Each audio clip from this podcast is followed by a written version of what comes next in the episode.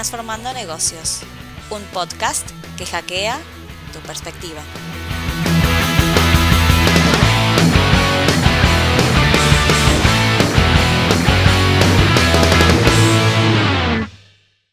Te damos la bienvenida a un nuevo episodio de Transformando Negocios. Hoy estamos Ayelén González. Y Florencia Dima, como siempre, hola. Bueno, bienvenida Flor. Y hoy estamos con un invitado especial, con Andrés Terrile. Andy, ¿querés presentarte? Muy buenos días, chicas, ¿cómo están? Gracias por invitarme. Mi nombre es Andrés Terrile. Yo soy licenciado en Ciencias de la Comunicación y trabajo también para la consultora Libertate, que es una consultora, una empresa social, mejor dicho, que aborda distintas eh, temáticas relacionadas a lo que tiene que ver fundamentalmente con discapacidad, diversidad y género, pero bueno, todo lo que tenga que ver con, transformaciones sociales, eh, Libertad está presente. Sí, son amigos de la casa, nos encanta que estén, así que nos encanta que estés vos acá. La idea de hoy es abordar la temática vinculada a comunicación inclusiva con perspectiva de género, pero también con perspectiva desde la accesibilidad para las personas con discapacidad. Vos, Andy, en esto sos un experto, justamente en Libertate, contame. No sé tanto, pero. No, bueno, pero bueno, al menos eh, hemos tenido algún intercambio por fuera de este espacio. La verdad que tus aportes siempre fueron muy positivos, así que esa es la invitación al día de hoy. Bueno, muchas gracias. Sí, más que nada también porque, bueno, en el episodio anterior hablamos justamente de comunicación inclusiva, sobre todo haciendo mucho énfasis en la cuestión de comunicación con perspectiva de género. Eh, ahí, desde ya que hablamos ¿no? del uso de la E, de la no E, de, otras formas de lenguaje para incluir a, todas las personas, así también como de cuestiones más vinculadas a las, las representaciones que generamos desde la forma de hablar. Pero bueno, también queríamos hacer un episodio vinculado más a la accesibilidad, ¿no? Así que no sé si, eh, bueno, tenemos varias preguntas, eh, pero no sé si quieres primero contarnos, bueno, justamente qué tiene que ver esto de hacer comunicaciones eh, accesibles para todas las personas. Bueno, esto que vos decís de las comunicaciones pueden dividirse, o yo siempre las divido como en dos categorías, que muchas veces entran en, confusión, digamos. Tenemos lo que es la, comunicación discursiva, de, del discurso que construimos y cómo incluimos a las personas con discapacidad, y después tenemos la parte que tiene que ver con la accesibilidad, es que ese contenido esté construido de la manera que esté, llegue a todas las personas, porque eh, por ahí el, el, resto no, no, no lo sabe, pero las personas con discapacidad muchas veces tenemos barreras de comunicación para acceder al contenido. Por ejemplo, en este caso, yo que soy una persona ciega, eh, las personas ciegas leemos con lectores de pantalla, que son como, es un programa que es una voz que verbaliza oralmente todo lo que aparece en la pantalla.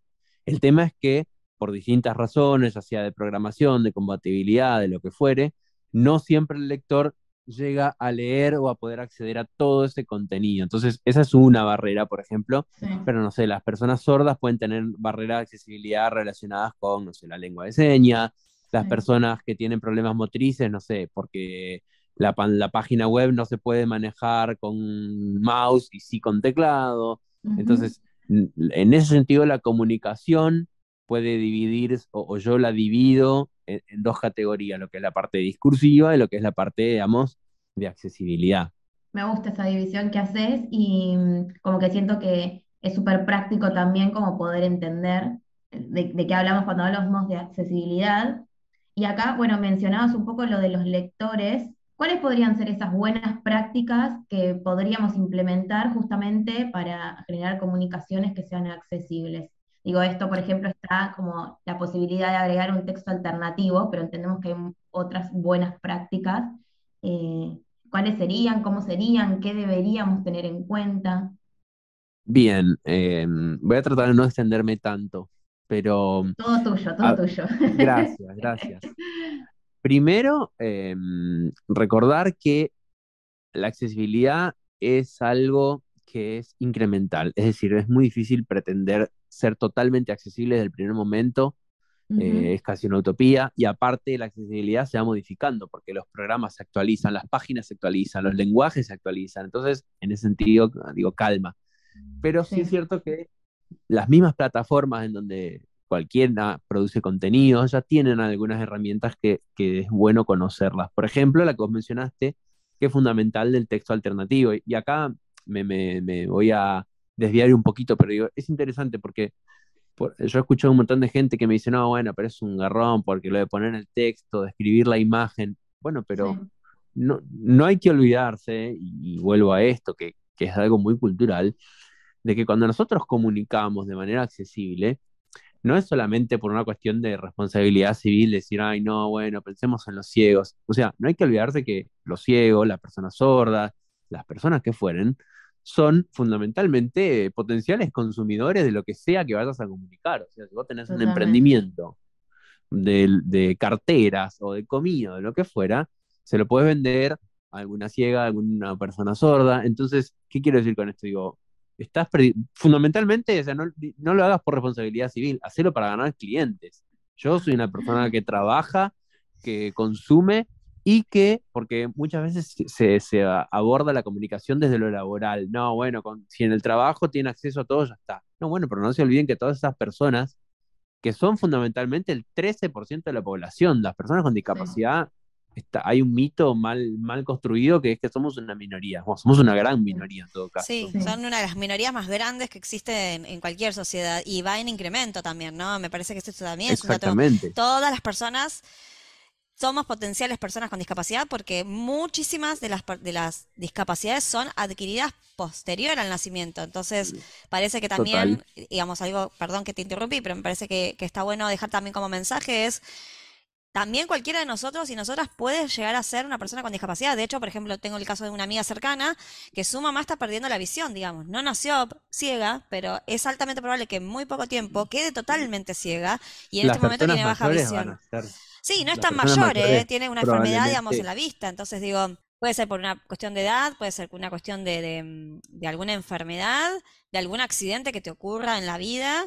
Claro. Y, entonces también está bueno abordarlo desde este punto de vista, es decir, cualquiera de nosotros puede atravesar eso y también esto que vos también lo traes que me parece súper relevante, el tema de, che, nos estamos perdiendo un mercado del 12%, que es hoy las, las empresas se comen los ojos por ganar eh, share de mercado y, nos estamos perdiendo una gran posibilidad, ¿no? Y agrego algo más, que, que porque pueden, pueden interrumpirme cuando quieran, porque hay un montón de cosas donde nos podríamos desviar, pero yo en general las páginas que son accesibles también derivan en que son más usables, porque siempre se piensa que la accesibilidad es solamente para las personas con discapacidad.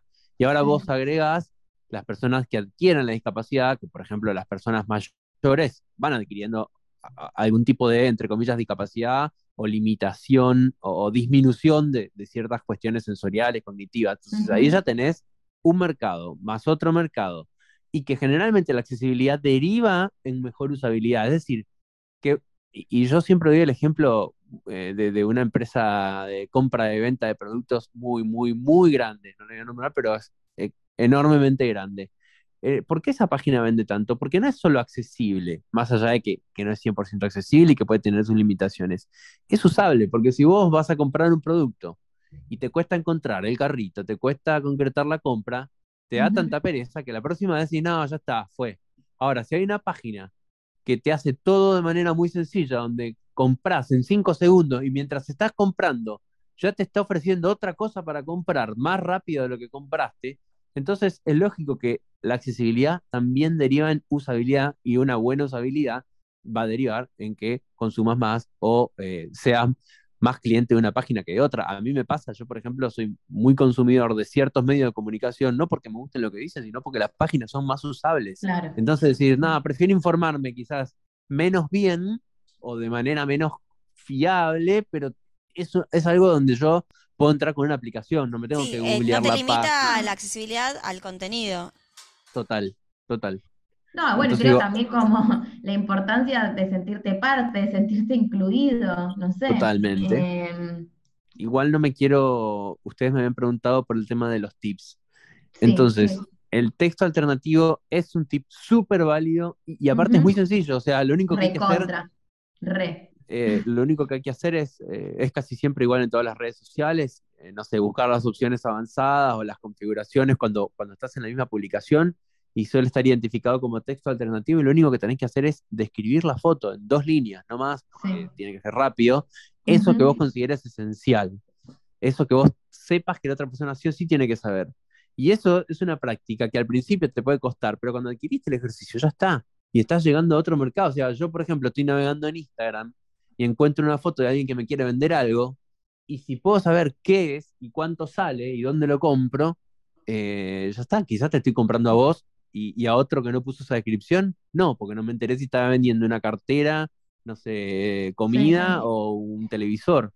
No, y además cuando después como que cuando te haces el hábito, bueno, puntualmente nosotros lo hacemos en, nuestra página de Instagram, es como que después ya me siento rara si no lo hago, es como, es algo más, eh, es, parte ya, no sé cómo decirlo. Exactamente, sí, sí, se hace un hábito. Así como escribís un copy y publicás una imagen, y bueno, también agregamos el texto alternativo, digo, es parte del ejercicio de hacer una publicación. Hay otro tema que, porque si no, no quiero quedarme solamente en, los tips, digamos, para personas ciegas, pero digo, si vamos a hacer videos, por ejemplo, bueno, no podemos poner lengua de señas, bueno, por lo menos pongamos un subtitulado. O sea, empecemos Sí, que aparte también hoy hay muchas herramientas, porque digo, antes quizás tenías que contratar a alguien que te haga el subtitulado, tomarte el tiempo, y hoy hay muchas herramientas, muchas aplicaciones que nosotros las usamos, de hecho, para cuando subimos a YouTube o cuando hacemos algún video que, implica eh, audio, y te lo convierte en subtítulo, o sea, es muy simple. Totalmente, y entonces digo, si no tenemos todo lo necesario para hacer la accesibilidad del inicio, empecemos con pequeñas prácticas. Eh, lo mismo para los subtítulos de los videos. Si vamos a hacer un video y no le, y no le ponemos descripción porque no sé, no tenemos un soporte adecuado, o por la razón que fuera, bueno, busquemos una solución negociada. Bueno, no sé, que una voz en off pueda locutar alguna parte, la parte importante. Entonces digo, siempre hay lugares de negociación, al menos para empezar la accesibilidad, ¿no? Em, y después, otro tip, que no es un tip, sino una especie de recomendación que doy yo, y acá se va un poco a lo discursivo, pero yo lo tomo como un tip. Muchas veces yo escucho el tema de la, utilizar, y algunas empresas lo hacen, escriben con X o con la E o con el arroba. Eh, yo no me quiero meter en, en, una discusión del lenguaje, primero porque no siento que me interpela a mí, porque esa es una discusión que afecta a las personas que tienen una cuestión de percepción de género y digamos, yo me, me, autopercibo masculino, entonces no, no tengo ese problema yo, lo que no quite que haya otras personas con discapacidad que interseccionen con una cuestión de percepción de género y que entonces se sientan representadas, vamos a poner con la letra X, con la letra E, con lo que sea. Pero acá lo que pasa es lo siguiente, digo, las personas ciegas usamos lectores de pantalla, entonces hagan el ejercicio oralmente de leer lo que escriben con la letra X. Es imposible. Ahora. Sí, con el arroba también. Con el arroba también. Pero si ustedes me dicen, bueno, pero yo soy una empresa y quiero ser inclusiva, porque no sé, mi empresa tiene una política de diversidad muy fuerte, bueno, hay, hay dos posibilidades. Depende lo estricto de la empresa, eh, depende de, un montón de situaciones de la empresa, pero digo, o bien usas la E, que por lo menos oralmente es pronunciable, o en todo caso, eh, podés recurrir a todas y todos, eh, buscar sinónimos, bueno, de todas y todas a todas las personas. Digo, es lo mismo, lugares negociados donde podemos llegar para no eh, terminar necesariamente, digamos, eh, utilizando prácticas viejas con las que no estás de acuerdo. Te pregunto sobre este tema puntualmente también, que se me acaba de ocurrir esta pregunta, digo, el todos barra A. En la barra A entiendo que, corregime vos, tampoco te la lee correctamente el lector.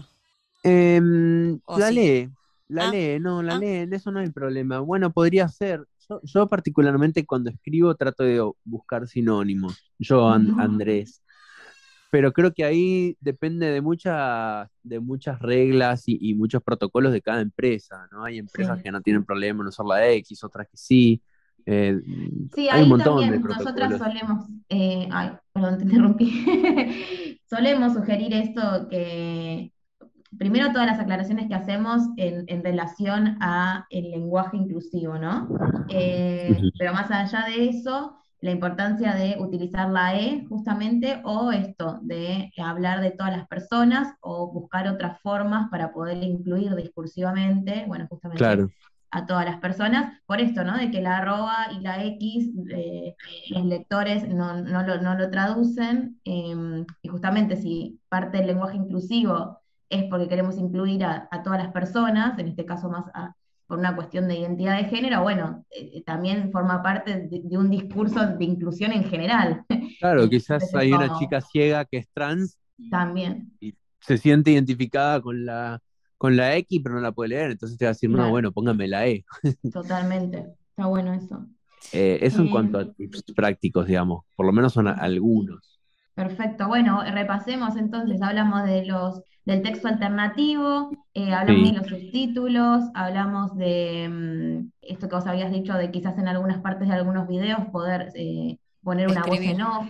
Em, También los formatos, cuando ah, comunican, si hacen gacetillas, y eh, siempre es bueno un formato, un PDF que esté bien escrito, no un JPG, una foto escaneada. Sí, el PDF, corregime Andy, pero también es posible que el lector te lo lea porque, digamos, sobre todo si, si está tagueada o si está configurada para que se pueda leer en voz alta, digamos, ahí no necesariamente tenés que tener un lector de pantalla, sino que el PDF se puede, si está bien hecho, eh, se puede eh, leer en voz alta. Sí. Un PDF bien hecho siempre va a ser bien leído por un lector o, leído en voz alta, pero de cualquier forma los lectores de pantalla ahora vienen incorporados en cualquier interfaz, digamos, en cualquier sistema operativo, entonces, o sea que no hay un Si una persona tiene acceso a un dispositivo, tiene acceso a un lector de pantalla. Pero ahí están los PDF de imagen, que esos son los que no recomiendo. Yo siempre recomiendo los PDF que son textuales, digamos. Eh, viste que ahí están los PDF que son solamente una imagen. Bueno, esos no. Entonces también hay que prestar atención al formato. Y son varias cosas que, no cuestan más que tiempo y, e información, porque en sí no, no, presupuestariamente no tienen un problema.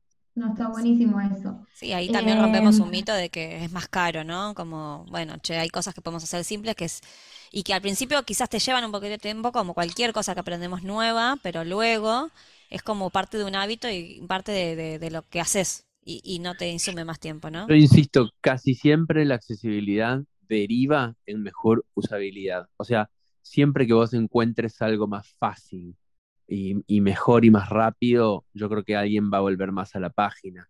Alguien que, que quizás no tiene una discapacidad, pero tiene una pequeña disminución visual por la edad o por lo que sea, que tiene la, oportunidad, la posibilidad de cambiar el contraste o de agrandar la letra rápidamente, seguro, te aseguro que va a volver a tu página antes que a otra.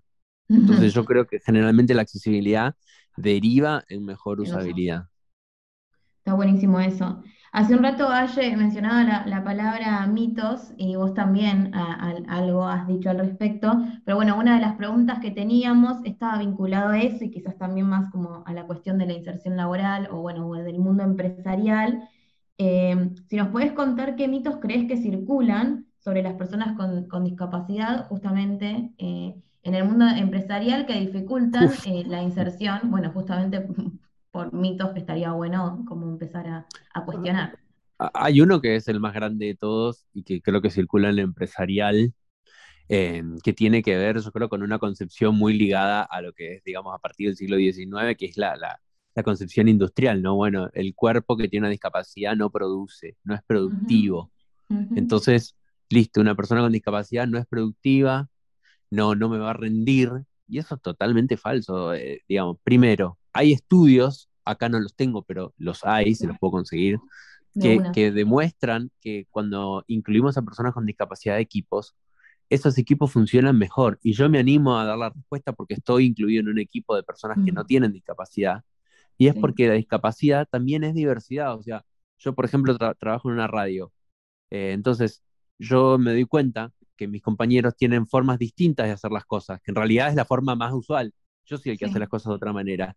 Y eso te, aporta un montón de creatividad, o sea, saber que vos podés, no sé, editar sonido con el mouse o con el teclado, es una forma distinta, creativa, que te suma al momento y eso se puede trasladar a los negocios, a un montón de situaciones, que tenés una forma mucho más amplia de ver las cosas, de, interpretar las cosas, porque tenés en tu equipo a alguien que labura de otra manera, eh, probablemente en accesibilidad tengas que trabajar menos, porque en vez de hacer un estudio para ver cuáles son tus problemas, te vas a dar cuenta en lo cotidiano. Entonces, esa idea de que las personas con discapacidad no son productivas es totalmente falsa. Y de hecho, eh, fíjense la de la bipolaridad que hay, ¿no? Que cuando vemos notas sobre discapacidad y frases asociadas a la discapacidad, ¿cuáles son? Ejemplos de vida, genios, increíble. Y vos decís, che, pero toda esa genialidad y ese ejemplo de vida no se transmite a lo empresario, a lo laboral, porque tenemos un 80% de desempleo. Entonces, fíjense cómo hay un mito construido que es que las personas con discapacidad son genios de la vida, brillantes. Entonces, si soy tan brillante, contratame, ¿no? Pero no, hay, hay, una barrera que, que, que, dice que las personas con discapacidad no somos productivas.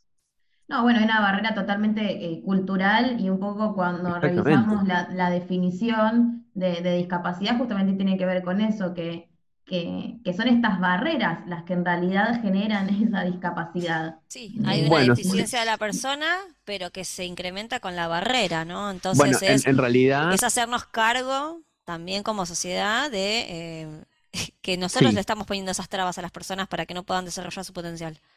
Claro, es que en realidad esa idea de deficiencia se está intentando trasladar al entorno, ¿no? Porque si no, si la deficiencia es de la persona, digamos que te quita a vos, digo a vos por usar un ejemplo de persona con, sin discapacidad, te quita a vos de la responsabilidad de construir un entorno mejor. Es como, no, bueno, la deficiencia es tuya, fuiste. No, o sea, pensemos también en el entorno que discapacita. Sí, sí siempre se habla de, eh, no sé, bueno, quizás es un ejemplo, bueno, no sé si básico, pero bueno, hay una rampa, pones un auto o bloqueas esa rampa, ahí vos estás como generando en algún punto esa discapacidad. ¿Y si la rampa no está? ¿Y si, la rampa ni siquiera hay una rampa?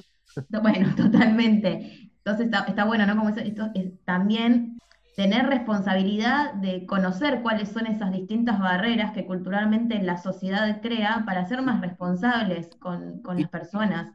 Sí, te agrego también conocer sobre las personas con discapacidad, porque parece una tontería, pero yo les aseguro que, que mm, la mayoría de las personas no tienen mucho conocimiento sobre las posibilidades porque están invisibilizadas. Si bien somos casi el 13%, están invisibilizadas. Yo, de hecho, cuando empecé a, trabajar, con el tiempo me di cuenta que, ellos tenían una idea muy, muy distorsionada de la cantidad de cosas que yo podía hacer.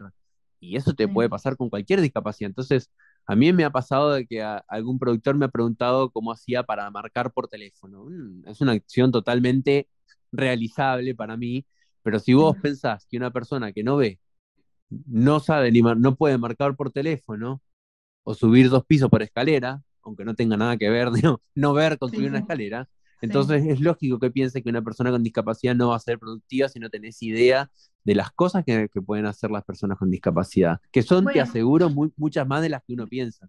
Sí, y pienso, como escuchándote, no, no sé si es así, pero ya que estamos hablando como de mitos, no sé, por ejemplo, en, cuanto a, lo que es identidad de género, lo que aprendimos y está buenísimo es, che, no des por supuesto como el género con el que se autopercibe una persona, o en tal caso preguntarle con qué pronombre quiere ser nombrado. Un poco acá también, como, che, no des por supuesto ciertas cosas que quizás la persona no puede o puede hacer por tu desconocimiento. Quizás como... Eh, bueno, preguntemos, no sé, sin tabú, sin vergüenza. yo, de hecho, el, el primer día que llegué les dije, bueno, hay un montón de cosas que yo puedo hacer. Algunas que seguramente no voy a poder hacer y otras que no sé si puedo hacer. Entonces, para mí, la mejor forma de avanzar es preguntando. O sea, la peor pregunta es la que no haces. Porque si vos no preguntás, yo no, los, no sé qué es lo que vos suponés que no hago o qué hago. Entonces, todo, preguntalo. E inclusive, o sea, en, discapacidad, un montón de cosas se hacen por ingenio. O sea, aparte, yo, por ejemplo, no, no pertenecía a la realidad de la radio. Y hay un montón de, cosas que yo no sabía si las iba a poder hacer porque no las conocía. Bueno, a ver, se plantea esta situación, ¿puedes hacer esto y esto? Y así no, pero le encontrás la vuelta y de esta forma sí. Bueno, ya está, es un tema solucionado. Pero siempre hay que preguntar y buscar la vuelta y agotar todos los caminos eh, posibles antes de eh, dar un no. Total. Bueno, no sé, Aye, si vos querés preguntar algo más o vos, Andrés, si querés contarnos algo más. Bueno, siempre decimos la verdad, eh, eh, que, para mí cada, cada capítulo es súper enriquecedor, pero de verdad porque aprendo un poco esto que hablábamos recién de las preguntas, este podcast tiene como un poco ese ejercicio de, bueno, preguntemos para, transformar en ese preguntar. Así que por eso yo aprendo mucho en cada episodio. Sí, y es esto que también va muy en línea con lo último que había dicho Andrés, ¿no? Es decir, em, la peor pregunta que nos, eh, es la que no se hace, ¿no? Es como, la pregunta en realidad te habla un mundo de posibilidades sobre el aprendizaje y, también esto de también ayuda a contribuir a desterrar mitos, ¿no? Sí.